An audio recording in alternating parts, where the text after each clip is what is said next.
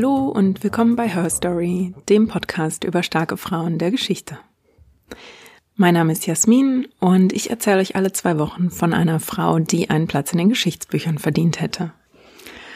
Als erstes natürlich wie immer ein ganz großes Dankeschön an euch für eure Nachrichten, für eure Bewertungen, für Kommentare. Ähm, ich freue mich immer sehr von euch zu hören. Und dann halten wir uns heute auch gar nicht lang mit der Vorrede auf. Wir starten direkt mit der Folge. Heute geht's ins alte Ägypten. Und äh, ja, wenn von Frauen in Ägypten die Rede ist, begegnen uns vor allem zwei Namen, Kleopatra und Nofretete. Die eine wird mit Macht und Erotik verbunden, die andere meist über ihre Schönheit definiert. Dabei gibt es im alten Ägypten eine Frau, die 20 Jahre lang als Pharaonin geherrscht hat und dabei sogar äußerst erfolgreich war. Und manche Ägyptologen glauben sogar, dass es gerade dieser Erfolg war, der ihr zum Verhängnis geworden ist und der dann dazu beitrug, dass sie aus dem kollektiven Gedächtnis verschwand. Hatschepsut ist ihr Name und Hatschepsut wurde nicht als Pharaonin geboren. Für sie war die Rolle einer royalen Tochter und später die Rolle der Ehefrau des Pharaos vorgesehen. Aber als ihr Ehemann früh starb und der Thronfolger noch viel zu jung war, um selbst zu regieren, übernahm Hatschepsut also erst die Rolle des Vormunds, dann die Regentschaft und etablierte sich Schritt für Schritt in der Rolle der Pharaonin. Die Ägypter kannten nur männliche Pharaonen, eine Frau war in dieser Rolle also eigentlich gar nicht vorgesehen. Hatschepsut verstand es aber, dieses Misstrauen und diese Hürde zu überwinden und am Ende 20 Jahre lang das damals mächtigste Land der Welt zu regieren. Sie sicherte Ägypten Wohlstand und Macht und beeinflusste die Architektur im Land, indem sie eindrucksvolle Bauten hinterließ. Und als sie dann starb, wurde sie mit allen Ehren einer Pharaonin begraben. Allerdings wurde ihr Erbe dann systematisch aus der ägyptischen Geschichtsschreibung getilgt, schon wenige Jahre später. Und als Archäologen dann Jahrhunderte später auf die Spuren von Hatschepsut stießen, beschuldigten sie die Pharaonin zuerst, die Macht an sich gerissen zu haben und sich einen Platz genommen zu haben, der ihr nicht zustand. Eine Argumentation, die Frauen in mächtigen Positionen ja immer wieder entgegenschlägt. Und erst in jüngerer Vergangenheit hat sich dieses Bild von Hatshepsut aber tatsächlich gewandelt und sie wird nun für ihr Wirken und ihre Regentschaft ja so ernst genommen und respektiert wie auch die männlichen Pharaonen. Wer war also Hatshepsut und in welcher Zeit bewegen wir uns hier überhaupt? Hatshepsut wurde um das Jahr 1500 vor Christus geboren wahrscheinlich 1495 vor Christus. So genau kann man das alles gar nicht mehr rekonstruieren, beziehungsweise bis aufs Datum festlegen, weil natürlich die Geschichtsschreibung im alten Ägypten etwas anders funktionierte als heute. Historikerinnen und Ägyptologinnen können das vor allem durch Reliefs, Kartuschen, Monumente und Bauwerke rekonstruieren. Es gibt auch schriftliche Überlieferungen, aber die sind eben oft auch mit den religiösen Überzeugungen des alten Ägypten verwoben. Insofern wird Geschichte dort zum Teil religiös umgedeutet und beeinflusst wiedergegeben. Insofern, ja, muss man da zum Teil Detektiv spielen. Ja, also Hatschepsut um das Jahr 1495 Sie wird in die 18. Dynastie geboren. Sie wird in ein Königreich Ägypten geboren, das zu dieser Zeit ein reiches Königreich ist. Die Ägypter haben Kontrolle über Nubien, sie verfügen über Gold, ihre Grenzen sind sicher. Also Ägypten prosperiert zu dieser Zeit. Und das ist ein Glück fürs Königreich, denn einige Jahre zuvor war das gar nicht so sicher. Unter Pharao Amenhotep I. stand das Reich vor einer großen Krise, denn Amenhotep war vermutlich unfruchtbar und zeugte keine Nachfahren, ähm, nicht einmal mit Nebenfrauen. Und ja, ohne männlichen Nachfahren gibt es niemanden, der auf den Thron steigen kann. Denn im alten Ägypten war eben die Rolle des Pharaos dem männlichen Nachfahren äh, zugedacht. Und so wurde in der Not ein Outsider herangezogen und auf den Thron geholt. Ein Mann aus der ägyptischen Elite, vermutlich ein früherer General Und sein Name als Pharao war dann Tutmosis der Erste. Und Tutmosis Erste ist Hatschepsuts Vater. Tutmosis I. macht Ägypten wirklich zu einem wohlhabenden, sicheren Königreich, erweitert die Grenzen, schlägt erfolgreiche Schlachten bis in Gebieten des heutigen Syriens, Palästina und in, in Nubien, damals ganz im, im Süden von Ägypten gelegen. Er beginnt ein Bauprogramm für Tempel in Ägypten und stärkt die ägyptische Mythologie und Religion und er überhöht vor allem den Status des Gottes Amun, der als Wind- und Fruchtbarkeitsgott in der altägyptischen Religion verehrt wird. Und das ägyptische Volk glaubte, dass die Götter unmittelbaren Einfluss auf die Ernte nahmen zum Beispiel. Und wenn der Pharao die Götter milde stimmte und sie also mit ihm zufrieden waren, dann gab es eine gute Nilflut, nämlich eine, die ausreichend Nilschlamm auf die Felder brachte, die den Boden dann fruchtbar machte. Und so würde es dann später eine gute Ernte für Weizen und Gerste geben. Wenn es allerdings eine katastrophal hohe Flut oder einen viel zu niedrigen Wasserstand äh, gab und die Flut also ausblieb, dann ging man davon aus, das war ein Zeichen, dass die Götter mit dem König und den Ägyptern unzufrieden waren. Und ja, also wir bewegen uns also in einer Welt, die von ganz vielen intensiven Glauben und Riten durchzogen wird. Und das wird auch für Hatschepsut eine wichtige Rolle spielen. Ja, mit dem Einzug Tutmosis I. als König von Ägypten hat er natürlich eine wichtige Pflicht. Er muss einen männlichen Nachkommen zeugen. Dafür hatten die Pharaonen eine Hauptfrau und mehrere Nebenfrauen. Denn von den Königen wurde wirklich erwartet, dass sie jede Nacht mit einer ihrer Frauen verbringen, damit möglichst regelmäßig eine Frau geschwängert wird und eben ein männlicher Nachkommen gezeugt wird. Und je mehr Nachkommen, desto besser. Vor allem natürlich je mehr männliche Nachkommen, desto besser, denn umso höher die Chance, dass einer von ihnen das Erwachsenenalter erreicht, um auch tatsächlich die Rolle als Nachfolger ausfüllen zu können. Hatschepsut selbst wird kurz nach der Geburt in die Hände einer Amme gegeben. Für die, die Mutter, die Frau des Königs, geht es eben so schnell wie möglich darum, wieder körperlich fit zu werden, um das nächste Mal schwanger zu werden, dann eben hoffentlich mit dem männlichen Nachfolger. Und Hatschepsut wird also ja von einer Amme weitgehend aufgezogen, wird von ihrer Mutter später aber vor allem in Tempelritualen unterrichtet. Hatschepsut hat auch Tutoren, die sie eben in diesen Ritualen unterrichten und auf ihre Rolle vorbereiten. Sie trägt einen sehr offiziellen Titel, nämlich die Gottesgemahlin von Amun. Das ist ja der Gott, den ich schon mal erwähnt habe, der unter ihrem Vater so betont wird. Und das ist eine Rolle, die normalerweise die Königin ausfüllt. Und Hatschepsut als weibliche Nachkommen äh, wird eben künftig die Königin sein und muss deshalb auf diese Rolle als Gottesgemahlin von Amun vorbereitet werden.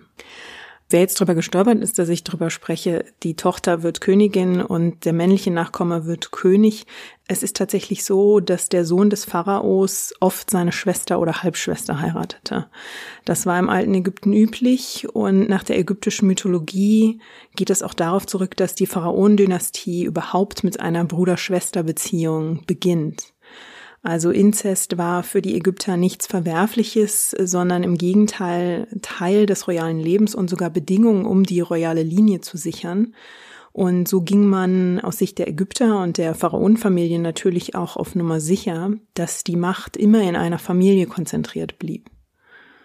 Wenn es mehrere weibliche Nachkommen gab, die durften zumindest in der 18. Dynastie nur den König heiraten. Also wenn es eben mehrere Töchter gab und eine von ihnen schließlich verheiratet wurde, dann waren, so glauben die Ägyptologinnen, alle anderen Töchter offenbar zu einem Dasein ja als unverheiratete Jungfern verdammt. Und da gab es offenbar zumindest in der Dynastie von Hatschepsut keine Ausnahmen. Das hat sich später anscheinend dann gelockert und geändert. Ja, diese Inzestbeziehungen zwischen den männlichen und weiblichen Nachfahren, also sprich zwischen Bruder und Schwester, sorgten natürlich auch dafür, dass die Nachkommen nicht immer gesund waren. Also viele Kinder überlebten nicht einmal das Säuglingsalter. Ähm, natürlich bestand immer die Gefahr von genetischen Defekten als Folge dieses Inzest, aber auch das tägliche Leben in Ägypten ähm, war alles andere als so faszinierend und exotisch, wie das ja oft dargestellt wird, sondern eigentlich sehr gefährlich, vor allem für Kleinkinder. Die größten Gefahren für Babys damals waren ähm, Fieber, Koliken oder zum Beispiel von einem Skorpion gestochen zu werden. Und hinzu kamen natürlich die Krankheiten, die alle Ägypter heimsuchten und auch vor der Königsfamilie nicht Halt machten. Pocken, bakterielle Erkrankungen, Masern, Polio, Typhus, Grippe und Parasiten. Und selbst das Essen trug auch nicht gerade immer zur Gesundheit bei, sondern manchmal eher zum gesundheitlichen Verfall. Denn oft war in den gemahlenen Getreiden trotzdem noch Sand und Staub, der dazu beitrug, dass die Zähne über die Jahre wirklich immer weiter, ja regelrecht abgeschliffen wurden. Wir wissen nicht genau, ob und welche Krankheiten Hatshepsut überstanden hat, aber wir wissen, dass sie ein gesundes Kind ist, sich gesund entwickelt und als sie alt genug ist, beginnt sie mit einem Tutor die Skripte und Rituale zu lernen, die sie eben für ihre Rolle als Gottesgemahlin von Amun braucht. Da gehört es nämlich zum täglichen Ritual, dass Amun angerufen und aufgeweckt werden muss. Und ja, sie beginnt wahrscheinlich schon rund um das Alter von zehn Jahren diese Rituale im Tempel täglich selbst zu vollführen. Und das heißt eben, dass sie sich täglich in den Tempel von Ipetsut begibt. Das ist der Tempel für die Götter von Theben. Dort badet sie zunächst im heiligen See des Tempels, dann wird sie mit Öl eingerieben und in die traditionelle Leinenrobe gekleidet, die sie in dieser Rolle trägt. Sie trägt wahrscheinlich einen Kohlestift um die Augen, also sprich den schwarzen Kohlestiftstrich, den wir ja von vielen Abbildungen kennen, der übrigens auch offenbar vor bakteriellen Entzündungen der Augen schützt und sie trägt eine Perücke über ihrem Haar. Und diese Perücke wird aus Echthaar von einfachen Ägypterinnen gefertigt. Das ist also ihr Outfit, wenn man so will. Und dann beginnt sie ihr Ritual, um den König Amun zu wecken. Das geschieht unter Opfergaben, ähm, die reichen von Milch, Brot über süße Teigwaren bis hin zu Fleisch. Es wird getrommelt, es wird gesungen, Kräuter werden verbrannt. Und das ist alles eine hochritualisierte, komplexe Angelegenheit, die nur Hatshepsut als Gottesgemahlin von Amun und einer der obersten Hohepriester wirklich im innersten Kreis dieses Tempels vollführen. Also vor der Kammer stehen noch andere Priester, die Instrumente schütteln, trommeln, singen. Und nur die beiden, Hatshepsut und der oberste Hohepriester, dürfen der Statue des Gottes Amun wirklich nahe sein. Und Hatshepsut singt und spricht in der Kammer dann ritualisierte Verse. Der Hohepriester verbrennt Wachsfiguren, die stehen stellvertretend für die Feinde Ägyptens. Und durch dieses Verbrennen soll eben der Raum sicher sein für den Gott, wenn er erwacht. Und schließlich wird das Antlitz des Gottes ähm, von seiner Statue enthüllt und man beginnt ihm Essen zu offerieren. Also man beginnt mit Milch, weil der Gott kurz nachdem er erwacht noch besonders schwach ist. Und nach und nach steigern sich dann die Opfergaben, während der Gott stärker wird. Ganz zum Schluss bekommt er eben dann Fleisch. Und Hatshepsuts Rolle ist dann an einem gewissen Punkt, ihre Robe zu öffnen, um den Gott mit dem Anblick ihres jungen Körpers zu erwecken. Und die Ägypter glaubten eben daran, dass sich der Gott Amun durch seinen eigenen Samen wiederbelebt und ähm, wiedergebärt. Und die Statue dieses Gottes ist deshalb auch komplett mit Geschlechtsteil ausgebildet und Hatshepsut als äh, Gottesgemahlin vollendet eben dieses Ritual des sich selbst Wiedergebärens für ihn und wird deshalb auch Gottes Hand genannt. Ja, also das ist das tägliche Ritual, das sie wahrscheinlich früh am Morgen vollführt. Und ansonsten verbringt sie ihre Kindheit oft auch im Thronraum des Vaters, muss dessen Regierungsgeschäfte mitverfolgen und ja, verbringt vermutlich den Großteil ihrer Kindheit nicht mit den anderen Nachfahren des, des Königs, nicht mit den anderen Kindern, sondern hauptsächlich umgeben von Erwachsenen weil sie ihren Vater auch begleitet, also vermutlich schon als Zehnjährige auch auf Kriegszügen, sieht sie auch früh schon Grausamkeiten. Ihr Vater Tutmosis Erste macht also im wahrsten Sinne des Wortes auf Kriegszug keine Gefangenen. Da werden notfalls auch mal Leichenteile oder Leichen mit zurück an den Hof gebracht. Ja, Hatschepsut hat vermutlich zwei Brüder und auch eine Schwester. Beide dieser Brüder Amun-Mose und Wajib-Mose überleben allerdings nicht und so bleibt als potenzieller neuer Pharao am Ende nur der Sohn mit einer Zweitfrau, Tutmosis II. Das Problem für Tutmosis II. ist allerdings, dass er als Nebenkind weit weniger intensive Unterrichtung und Einführung in die Geschäfte als Pharao bekommt oder bis dahin bekommen hat. Das ändert sich vermutlich in dem Moment, in dem die beiden leiblichen männlichen Nachfahren, also die Nachfahren mit der Hauptfrau, dann beide verstorben sind. Aber er hat eben nicht das volle Training erhalten. Und auch Tutmosis II. scheint eher kränkelnd zu sein. Ja, und als Tutmosis der Erste dann stirbt, ähm, sieht sich eben Tutmosis Zweite auf dem Thron, ist dafür aber vielleicht noch nicht unbedingt gewappnet. Und deshalb ist es Amose, die Ehefrau von Tutmosis I. und Mutter von Hatschepsut, die zunächst als Beraterin und beinahe als Vormund agiert. Und irgendwann zu dieser Zeit heiraten auch Hatschepsut und Tutmosis II. Und Hatschepsut ist zum Zeitpunkt dieser Hochzeit etwa 13. Tutmosis II. ist vermutlich zwei Jahre jünger als sie, also höchstens elf Jahre. Und Hatschepsut kann nun also ihre Mutter dabei beobachten, wie sie für den jüngeren König als Vormund ja agiert. Der Prinz ist eben, wie gesagt, bis dahin nicht vollständig ausgebildet worden, vermutlich eher für eine Rolle als hoher Beamter, ist also noch nicht mit allen Pflichten vertraut. Und so wird er jetzt also von zwei Frauen unterstützt, von Amose, aber auch von Hatschepsut, die jetzt nach der Hochzeit als seine Beraterin fungiert weil sie eben viele Rituale besser kennt, dadurch, dass sie so viel Zeit mit ihrem Vater im, im Thronraum verbracht hat und auch auf Kriegszügen. Ja, wird sie also zur wichtigen Beraterin und hat hier also schon eine, ja, gewisse Machtstellung. Mit der Hochzeit beginnt natürlich auch die Pflicht des Pharaos, nämlich einen männlichen Nachkommen zu zeugen. Und Hatschepsut wird dann auch bald schwanger. Allerdings ist ihr erstes Kind ein Mädchen. Sie bekommt ihre Tochter Neferure. Die Forschung ist sich nicht so ganz einig, ob Hatschepsut nach der Geburt ihrer Tochter noch weitere Kinder hatte. Wenn doch, haben sie das Säuglingsalter nicht überlebt und Neferure bleibt ihre einzige leibliche Tochter. Aber Tutmosis II. hat natürlich auch wie sein Vorgänger mehrere Nebenfrauen und eine dieser Nebenfrauen gebärt ihm also einen männlichen Nachkommen, den späteren Tutmosis III. Für ihre Tochter Neferure engagiert Hatschepsut einen treuen Berater und Tutor, Senenmut. Der wird unter ihr zu großer Macht gelangen und es scheint, dass Hatschepsut ihm wirklich voll vertraut hat.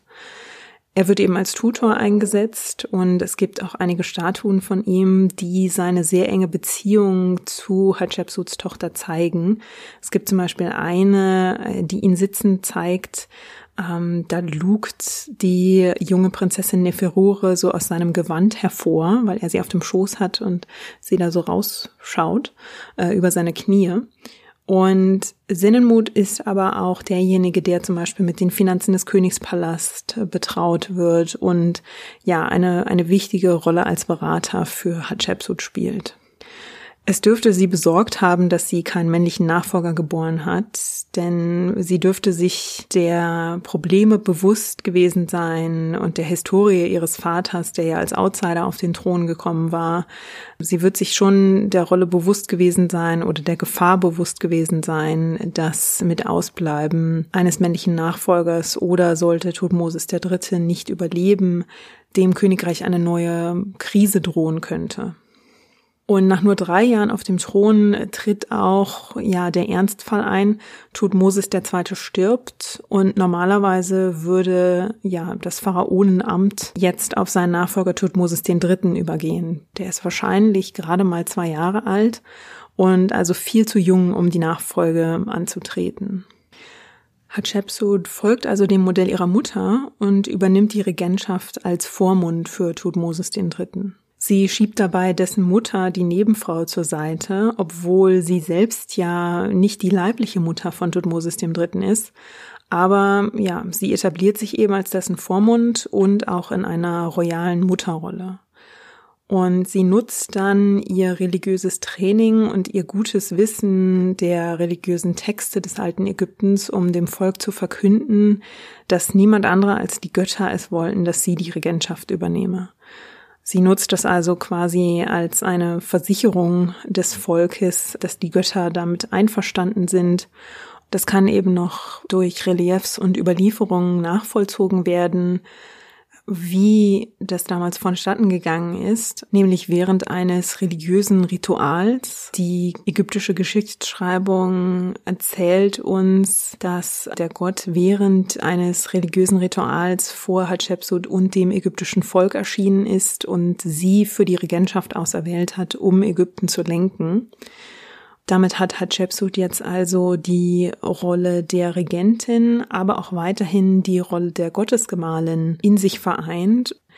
Weil Tutmosis III. ja nun aber der offizielle königliche Nachkomme ist, kann Hatschepsut ihn nicht einfach übergehen, äh, auch wenn er noch ein Säugling ist. Er muss legitimiert werden.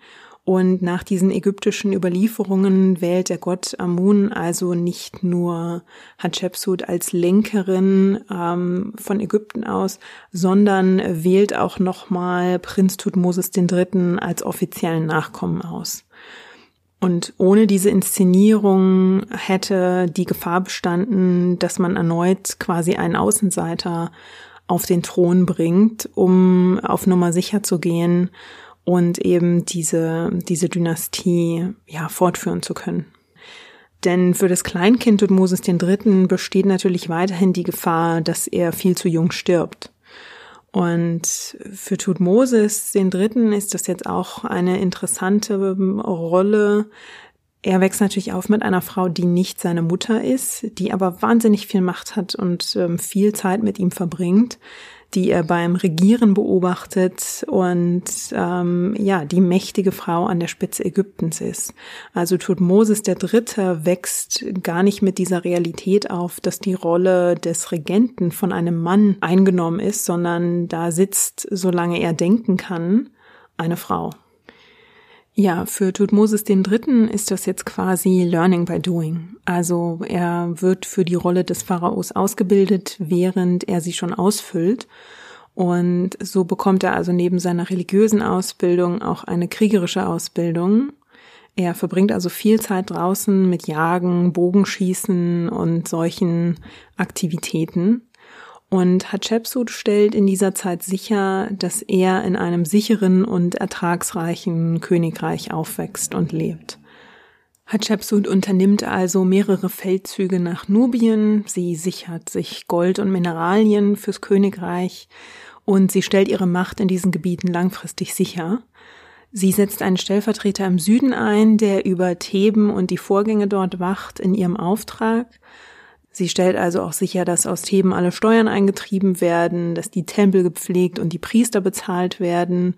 Und es gibt aus dieser Zeit, äh, aus den Überlieferungen keine Anzeichen, dass es je eine Idee einer Erhebung gegeben hätte oder dass ihr Volk oder ihr Militär mit ihr als Regentin in dieser Zeit unzufrieden gewesen wären und ihre Macht quasi gefährdet gewesen wäre. Interessant ist bei diesen Tempelerneuerungen, die sie anstößt und bei den neuen Bauwerken, wie sie dort dargestellt wird. Also Hatschepsuts Antlitz wird sich über die Jahre ähm, auf den offiziellen Kartuschen und Reliefs verändern. Sie wird zunächst noch als Frau des Königs und als Gottesgemahlin von Amun dargestellt. Sie wird also mit weiblichen Attributen gezeigt, dem langen Leinenkleid, mit der für Frauen typischen Kopfbedeckung. Das wird sich dann über die Jahre allerdings wandeln. Was sie zu Beginn ihrer Regentschaft auch tut, ist, dass sie Monumente im Namen ihres toten Ehemanns baut, also Todmoses II. Es scheint, dass sie damit mit dieser Verbindung zu Todmoses II. eventuell auch hofft, ihre eigene Regentschaft zusätzlich zu legitimieren und so den Weg auch zu ebnen, dass die Ägypter auch Tutmosis III. wie ihren leiblichen Sohn ansehen, dass sie sich also quasi in dieser Linie einreiht. Und es ist spannend, was sie in, in dieser Zeit zu sehr jungen Jahren da schon, schon leistet. Sie ist nämlich gerade mal in ihren Zwanzigern, ist aber schon Mutter, Witwe, Politikerin, Priesterin und de facto Regentin von Ägypten. Also sehr beeindruckend und wahnsinnig viel Verantwortung für eine junge Frau in ihren Zwanzigern. Und weil sie eben de facto Regentin ist, beginnt sie auch mit dem Bau eines neuen Grabs. Die ursprünglich geplante Totenstätte gibt sie auf zugunsten eines neuen Grabes, das ihrer neuen Rolle entsprechen soll und das dementsprechend auch nahe dem Grab ihres Vaters Tutmosis I. liegen soll, nämlich im Tal der Könige. Und dieses Tal der Könige ist übrigens von Tutmosis I. gerade erst ähm, gegründet worden, also er ist der erste, der dort bestattet worden ist. Während also diese Planungen und Umbauten und Bauprojekte laufen, wird natürlich auch die Tochter Neferure älter und so beginnt Hatschepsut sie für die Rolle als Gottesgemahlin vorzubereiten, weil diese Rolle eben auch von Frau zu Frau in der ähm, königlichen Dynastie weitergegeben wird oder in der Pharaonen-Dynastie. Und das heißt also, dass jetzt Neferure wahrscheinlich mit ihr zusammen dieses Ritual vollführt, das ich ja eingangs schon mal beschrieben habe.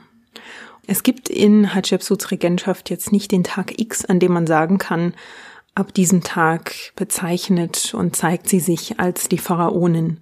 Es ist ein schleichender Prozess, den man am ehesten an verschiedenen Kartuschen und Reliefs ablesen kann, eben über die Art und Weise, wie sie sich der Öffentlichkeit zeigt wie sie sich verewigen lässt. Und da gibt's eben zum Beispiel Reliefs, die sie in Posen zeigen, in denen sonst nur der Pharao gezeigt wird. Also bei bestimmten Ritualen, die eben sonst der Pharao übernimmt und auch in Posen beziehungsweise in religiösen Szenen, die klar machen oder in mythischen Szenen, die klar machen, dass er der Erbe ist. Und sie lässt sich also in diesen eigentlich männlich definierten Szenen darstellen. Und sie beginnt sich auch neue Titel zuzulegen, beziehungsweise nimmt sehr spezielle, ja, Verbindungen vor. Also, Sie bezeichnet sich nun eben nicht nur als Gottesgemahlin von Amun, sondern zum Beispiel auch als die älteste Tochter des Königs und schafft ebenso wieder diese Verbindung zu Tutmosis I., der ja etablierter, angesehener Pharao ist und übergeht quasi so ein bisschen Tutmosis II., weil dessen Regentschaft auch so kurz war, dass es wahrscheinlich auch beinahe hilfreich ist äh, und einfacher ist, ihn so ein bisschen zu übergehen und zu vergessen. Es gibt dann auch ein anderes Relief, das sie zum Beispiel noch in diesem langen Leinenkleid der Königin und der Gottesgemahlin zeigt, gleichzeitig aber schon mit dem Kopfschmuck des Pharaos. Und sie nimmt schließlich auch einen Thronnamen an, den sonst nur Könige annehmen. Sie zeigt sich also dem Volk zunehmend in, in königlichen, in den Pharaonenrollen und legt ebenso die Grundlage für das, was sie dann offiziell vollzieht. Es gibt dann eben irgendwann eine tatsächliche Krönung zur Pharaonin, die erfolgt nach dem Glauben von Ägyptologinnen und Ägyptologen irgendwann im zweiten oder zwischen dem zweiten und dem siebten Jahr der Regentschaft von Tutmosis dem Dritten, die ja im Prinzip ihre Regentschaft ist. Diese Krönung erfolgt eben so, dass sie Stunden, vielleicht sogar tagelang sich im Tempel aufhält und dort mit rituellen Gesängen vorbereitet auf diesen wirklich wichtigen Moment. Und irgendwann gibt's eben dann den offiziellen Teil, bei dem der Kopfschmuck des Pharaos ihr auf den Kopf gesetzt wird. Und sie nennt sich jetzt Hatshepsut vereint mit Amun, verbindet sich also als Frau in dieser Position durch ihren Namen mit der männlichen Figur des Gottes Amun und schafft so auch nochmal, ja, eine, eine gewisse Legitimation. Ihre Berater und, und Priester, mit denen sie zusammenarbeitet, machen noch etwas anderes Schlaues. Sie äh, geben ihr nämlich die traditionellen rituellen Ehrentitel, die ein Pharao trägt und äh, verbinden die aber oder versehen diese Ehrentitel mit weiblichen Endungen und formen sie eben ja linguistisch so, dass die männlichen Titel nun eine Verbindung zur weiblichen Trägerin haben, was auch nochmal zur Legitimation beiträgt. Im Prinzip führen Hatshepsut und Tutmosis III. dann eine Co-Regentschaft, bei der Hatshepsut wirklich eine vollwertige Pharaonin ist. Und sie ist zu diesem Zeitpunkt ungefähr 24 Jahre alt. Und das Problem, dass sie als weiblicher Pharao keine Pharaonen-Ehefrau hat, keine Königin hat, löst sie damit, dass sie ihre Tochter Neferure für Rituale heranzieht. Also es gibt eben viele Rituale, die normalerweise von der Ehefrau des Pharaos vollzogen werden und Hatshepsut zieht dafür eben Neferure heran, die dann bei offiziellen Feierlichkeiten diese Rolle der Frau des Pharaos übernimmt. Wenn man jetzt aber denkt, dass Hatshepsut sich vielleicht, ja, bescheiden, unauffällig zeigt, um nicht zu sehr aufzufallen oder dass sie vorsichtig ist, um keine Risiken einzugehen, dann hat man sich getäuscht. Also Hatshepsut nimmt etwas in Angriff, was nicht viele Pharaonen in Angriff genommen haben, weil es in der ägyptischen Mythologie sehr aufgeladen ist. Sie regt nämlich eine Expedition nach Punt an. Das ist ein Ort des sagenhaften Reichtums, aus dem die Ägypter schon lange Zeit Weihrauch, Ebenholz, Gold, Speisesalz und Tiere immer mal wieder importieren. Oder man muss vielleicht eher sagen, sie unternehmen Expeditionen, vielleicht auch Kriegszüge und kommen dann eben mit Handelsgütern, aber vielleicht auch mal mit Beutegütern zurück. Die Ägypter sind zum Zeitpunkt, als Hatshepsut auf dem Thron sitzt, lange Jahre nicht in Punt gewesen. Und es liegt zum einen auch daran, dass Punt eben so weit entfernt ist, also weit, weit südlich von Ägypten, vermutlich im heutigen Eritrea, vielleicht sogar Somalia. Und um Punt zu erreichen, müssen die Ägypter eben nicht nur den Nil herunterfahren, sondern sie müssen dann ihre Schiffe, mit denen sie auf dem Nil unterwegs waren, vermutlich zum Teil auseinandernehmen, durch die Wüste zum Roten Meer ziehen und dann das Rote Meer hinunter segeln. Und wenn sie dann in Punt sind und dort erfolgreich waren, müssen sie diese ganze Route wieder zurück antreten. Und Hatshepsut stößt mit dieser Expedition nach Punt eben in eine bedeutende Tradition, Nämlich laut der ägyptischen Geschichte sind erfolgreiche Expeditionen nach Punt nur von den Königen unternommen worden, die wirklich als besonders gute Könige des Landes galten. Und ja, wenn diese Expedition scheitert, dann wäre das quasi ein wirklich schlechtes Omen für ihre Regentschaft. Und es könnte auch ihre Autorität untergraben. Hatshepsut scheint aber wirklich fest an diesen Erfolg zu glauben. Es gibt eine zweijährige Vorbereitungszeit. Die Expedition selbst dauert wahrscheinlich nochmal ein bis zwei Jahre. Vermutlich im Jahr neun der gemeinsamen Regentschaft kehrt dann die Expedition aus Punt zurück und bringt eben Reichtümer ins Land. Und das ist natürlich ein extremer Erfolg für Hatshepsut. Das bleibt auch nicht die einzige Expedition, die sie unternimmt. Sie führt also ja, Forschungserkundungsreisen in alle Richtungen durch. Sie öffnet alte Handelsrouten, die dann bis in die Ägäis, bis nach Afghanistan und in die Subsahara reichen. Und Ägypten geht es also unter Pharaonen Hatschepsut wirklich sehr gut.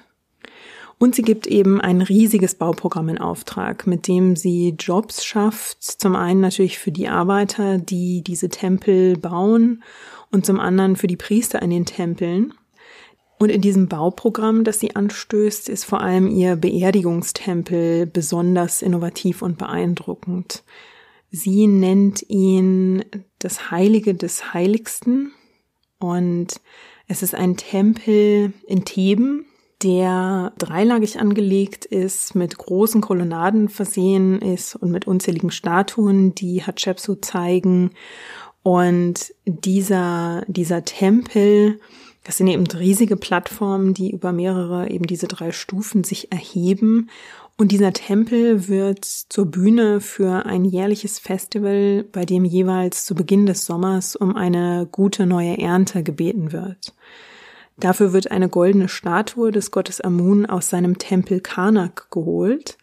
Und die wird dann erst herumgetragen und dann auf einem Floß über den Nil auf die andere Seite des Flusses verschifft, damit er dort seine heiligen Vorfahren besuchen kann. Diese Gottesstatue wird von tausenden Soldaten begleitet und ganz Ägypten ist quasi auf den Beinen und anwesend für dieses Fest. Das ist quasi, ja, Festivalstimmung beinahe. Also es wird getanzt, getrunken, es werden zahlreiche Kräuter verbrannt und vermutlich auch zu sich genommen. Also alle sind in einer mehr oder minder ernstzunehmenden Phase der Ekstase. Und genau an dieser Stelle der Feierlichkeiten steht eben Hatschepsuts Tempel und wird dort quasi ja zur Bühne für diesen Gott und und diese diese Feierlichkeiten nimmt also eine ganz bedeutende Rolle in der ägyptischen Mythologie ein. Und bemerkenswert an ihrem Bauprogramm ist eben auch, dass sie als erste mit Sandstein baut. Also die Architektur in Ägypten zu dieser Zeit besteht eigentlich noch überwiegend aus Lehmziegeln, die aus Nilschlamm gewonnen werden. Die werden auch nicht gebrannt, sondern überwiegend gepresst. Und Stein wird damals eigentlich nur für Säulen, Balustraden, Türschwellen und Toiletten verwendet. Und ja, indem sie also Sandstein etabliert und damit baut, kann sie wesentlich größer und auch höhere Gebäude konstruieren. Und ihr Tempel, dieser Beerdigungstempel, den sie konstruieren lässt, da verlinke ich euch auch ein Foto, der ist wirklich in seiner puren Dimension beeindruckend und in der Architektur sieht er auch, ja, wirklich modern aus. Also total beeindruckend, was sie dort geschaffen hat. Während Hatschepsut also damit beschäftigt ist, die Macht und den Wohlstand Ägyptens zu sichern und dieses enorme Bauprogramm umzusetzen, wachsen natürlich Tutmosis III. und Neferure weiter heran. Tutmosis III. ist dann bald auch alt genug, um seine Halbschwester Neferure zu heiraten, nämlich im Alter von ungefähr 14 Jahren. Und damit stellt sich für Hatshepsut nun aber, ja, ein Problem. Sie kann als Frau nicht mehr wie ein Vormund, wie in einer Mutterrolle über Tutmosis III. stehen, sondern der wird jetzt langsam zum jungen Mann, der, ja, einen stärkeren Anspruch darauf entwickelt, auch allein zu regieren. Sie muss also ihre weibliche Person und die männliche Königsrolle vereinen, wenn sie weiter legitim in dieser Rolle als Pharaonin sein will. Das zeigt sich auch erneut in den Monumenten. Also zu Beginn ihrer Regentschaft wird sie zuweilen schon in männlicher Pharaonenkleidung gezeigt, aber noch mit kleinen Brüsten abgebildet. Sie verwirft diese Darstellung dann aber und mit fortschreitender Zeit und fortschreitenden Jahren sieht man, dass die Monumente sie mit breiten Schultern zeigen, mit starken Brustmuskeln. Auch ihr, ihr Antlitz, ihr Gesicht wird männlicher. Und sie experimentiert sogar oder lässt ihre Baumeister sogar mit der Farbe, mit der Hautfarbe experimentieren. Also normalerweise wurden die Männer rotbrauner dargestellt, weil sie sich eben viel draußen aufhielten, viel in der Sonne und entsprechend ja gebräunt waren. Und Frauen hielten sich normalerweise eben hauptsächlich in den Tempeln auf, waren also etwas hellere Hautfarbe und wurden auch so dargestellt auf Reliefs und Monumenten. Und sie versucht eine Zeit lang eine Art Zwischenton zu etablieren, also so mehr so ein, so ein rötliches Orange vielleicht. Diesen Kompromiss schlägt sie zum Beispiel auch in rituellen Texten und Überlieferungen ein.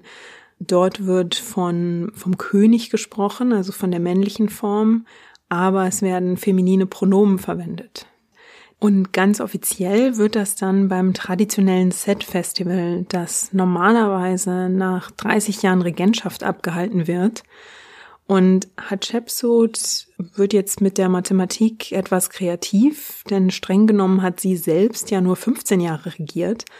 Aber sie scheint hier verschiedene Regentschaften zusammenzurechnen also die Regentschaft ihres Vaters und ihres Ehemannes plus ihre eigene. So kommt sie dann eben zu einem 30-jährigen Thronjubiläum sozusagen und feiert dieses Set-Festival am Jahrestag der Krönung ihres Vaters Tutmosis I.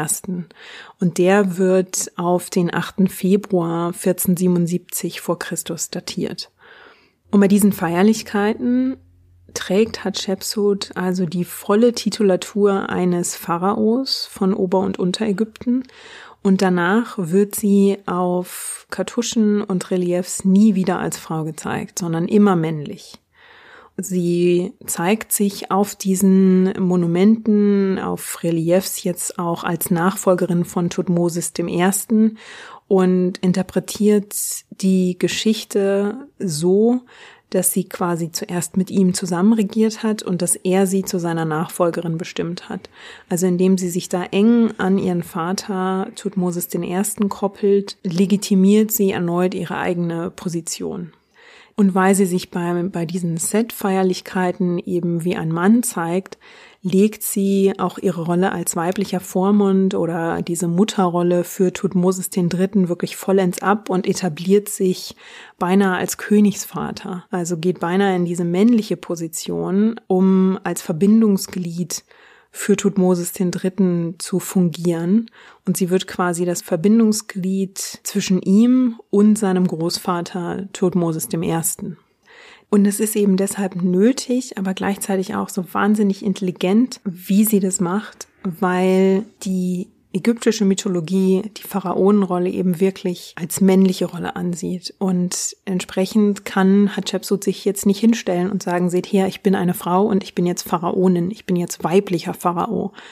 Sondern stattdessen verbindet sie eben weibliche und männliche Elemente und fluktuiert so ein bisschen zwischen beiden Rollen hin und her und das ist wirklich total spannend, wie sie das macht. Und dabei hilft ihr vermutlich auch, dass sie den Kult für den Sonnenkönig ja mit etabliert. Sie baut mehrere Obelisken aus rotem Granit und die werden dann ganz oben mit Gold-Silber-Paneelen verkleidet. Und diese Paneele fangen eben das Sonnenlicht ein und reflektieren sie gen Boden. Und es gibt Überlegungen oder Vermutungen, dass sie eventuell bei Zeremonien zwischen diesen Obelisken erschienen ist. Und wenn sie dort stand in der Kleidung eines, eines männlichen Pharaos und von diesen Obelisken das goldene Licht der Götter auf sie schien, dann kann das eben gewirkt haben, als sei sie in dieser Rolle von den Göttern legitimiert.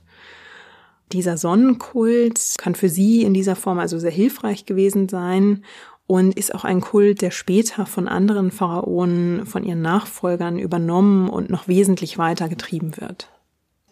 Hatschepsut befindet sich zu dieser Zeit dann in etwa in ihren späten Dreißigern und ist sich bewusst, dass sie ja sich auf ihr Lebensende vorbereiten muss es gibt Hinweise, dass sie vielleicht ihre Tochter Neferure versucht hat, als Co-Regentin zu etablieren, neben Tutmosis III., das quasi Neferure fortführt, was Hatshepsut begonnen hat.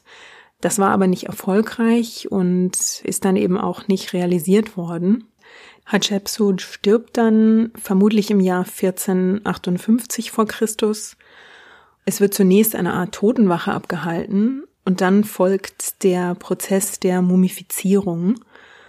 Dabei werden Kräuter verbrannt und es gibt rituelle Gesänge und unter ja wirklich einem streng regulierten Ritual werden ihre Organe präserviert, darunter Magen, Leber, Lungen, auch das Gehirn.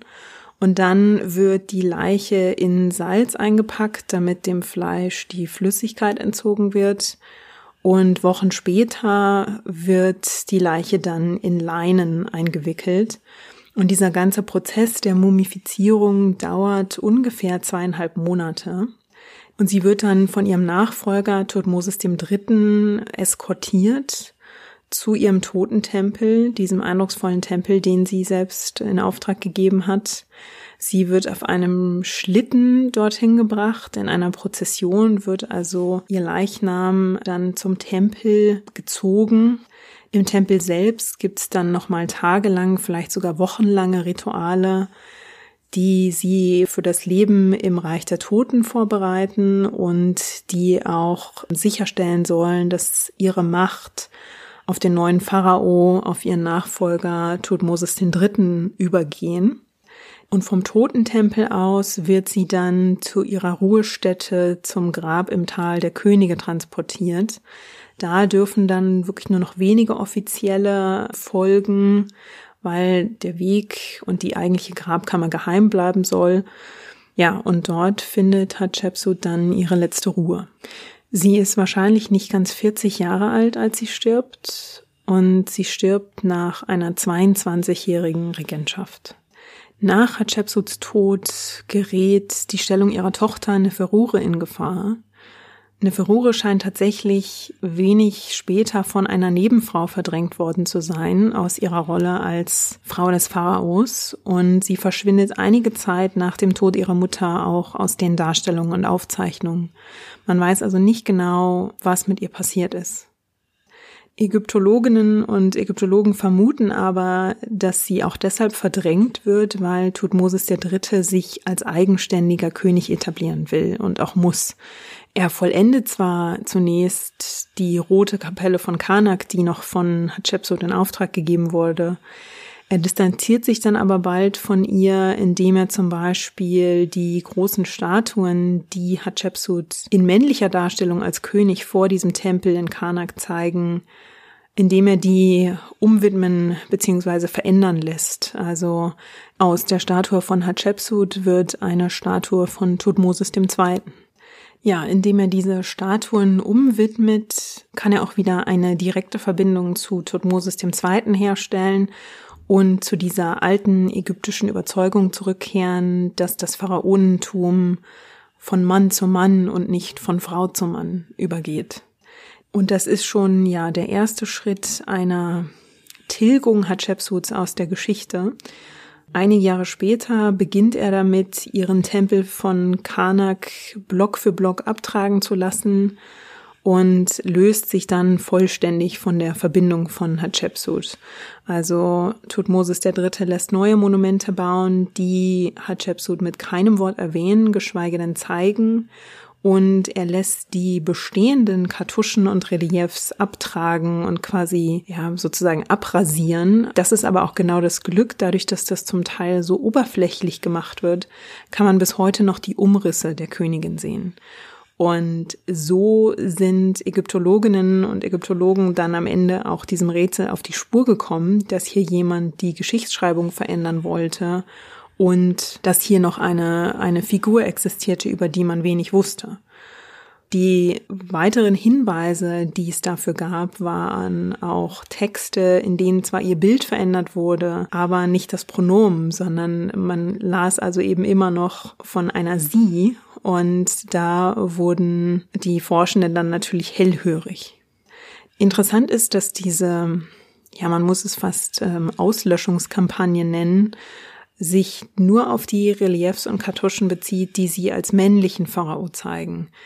Diejenigen, die sie als Königin und als Frau von Tutmosis II. zeigen, die wurden nicht abgetragen oder verändert. Also offenbar, entweder war es Tutmosis der Dritte oder falls seine Nachfolger sich eben auch noch in dieser Veränderung der Geschichtsschreibung ja, engagiert haben. Offenbar ging es eben genau um diesen Punkt, dass eine Frau in die Rolle des Pharaos gekommen war. Genau dieser Punkt sollte aus der Geschichte getilgt werden. Tutmosis III. führt schließlich seinen Sohn Amenhotep II. als Pharao ein und bis zu seinem Tod hat er Hatschepsut aus der ägyptischen Geschichte ja beinahe vollständig verschwinden lassen. Tutmosis III. und seine Nachfolger sorgen auch dafür, dass die Rolle der Gottesgemahlin von Amun, die Hatschepsut und auch ihre Tochter inne hatten, dass die auch komplett unterminiert wird. Und in den folgenden Generationen wird dafür gesorgt, dass die Ehefrau des Pharaos in ihrer Rolle eigentlich unbedeutender wird und man sich eher auf die Mutter des Pharaos konzentriert. Und vermutlich steht dahinter die Hoffnung, dass Mütter weniger Interesse daran haben dürften, ihren Nachkommen, ja, in Anführungsstrichen, die Macht oder die Show zu stehlen. Hatschepsuts Grab wird später von ägyptischen Grabräubern geplündert und ihre Mumie ist bis heute nicht gefunden. Es gab zwar Mumienfunde und es gab auch Meldungen, dass man äh, Hatschepsut vermeintlich identifiziert hätte, aber es gibt tatsächlich bis heute keine klare Identifizierung. Trotzdem ist Hatschepsut nicht ganz verschwunden. Ähm, sie scheint später den Pharao Amenhotep III. inspiriert zu haben. Er soll seine Regentschaft tatsächlich an Hatschepsut orientiert haben, weil sie eben so erfolgreich war. Als dann Jahrhunderte später Archäologen auf sie stießen, sah sie sich erstmal einem Reflex ausgesetzt, ja, den viele Frauen in Machtpositionen erfahren müssen, Sie wurde in einer Rolle gezeigt oder sie wurde in einer Rolle interpretiert, dass sie die Macht an sich gerissen hätte, dass sie den rechtmäßigen Nachkommen Tutmosis III. quasi zur Seite geschoben, gestoßen hätte und sich seinen Platz auf dem Thron einfach angeeignet hätte, ohne dafür das Recht oder die Qualifikation zu haben. Und dieses Bild hat sich Gott sei Dank mittlerweile gewandelt. Die Forschenden sehen Hatshepsut heute eben nicht mehr als machthungrige Aufsteigerin, sondern als erfolgreiche Pharaonin, die wirklich klug und umsichtig regiert hat. Und wenn ihr da tiefer einsteigen wollt, kann ich euch sehr das Buch von Kara Cooney empfehlen die über Hatshepsuts Leben und ihre Regentschaft geschrieben hat und deren Buch auch für mich die Hauptquelle für diese Episode war. Und damit sind wir auch am Ende der Episode angekommen. Ich hoffe, es hat euch Spaß gemacht, diesmal ins alte Ägypten zu reisen. Ich hoffe, Hatshepsut hat euch genauso fasziniert wie mich. Und ja, wenn ihr zu dieser Folge Kommentare habt oder vielleicht Vorschläge für kommende Episoden, dürft ihr wie immer gern Kommentare schreiben oder Nachrichten auf den gewohnten Kanälen. Ihr könnt mir eine E-Mail schreiben an feedback at herstorypod.de. Ihr könnt mich am besten über Twitter und Instagram erreichen unter den Handles at herstory-pod. Und natürlich nicht vergessen, ich freue mich wahnsinnig, wenn ihr eine Bewertung hinterlasst bei Apple Podcast und wenn ihr natürlich den Podcast abonniert, denn beides hilft Her Story in den Apple Charts sichtbarer zu werden, damit unsere Hörgemeinde weiter wächst. Euch ganz lieben Dank fürs Zuhören. Wir hören uns wieder in zwei Wochen mit einer neuen spannenden Frau. Und bis dahin, lasst es euch gut gehen. thank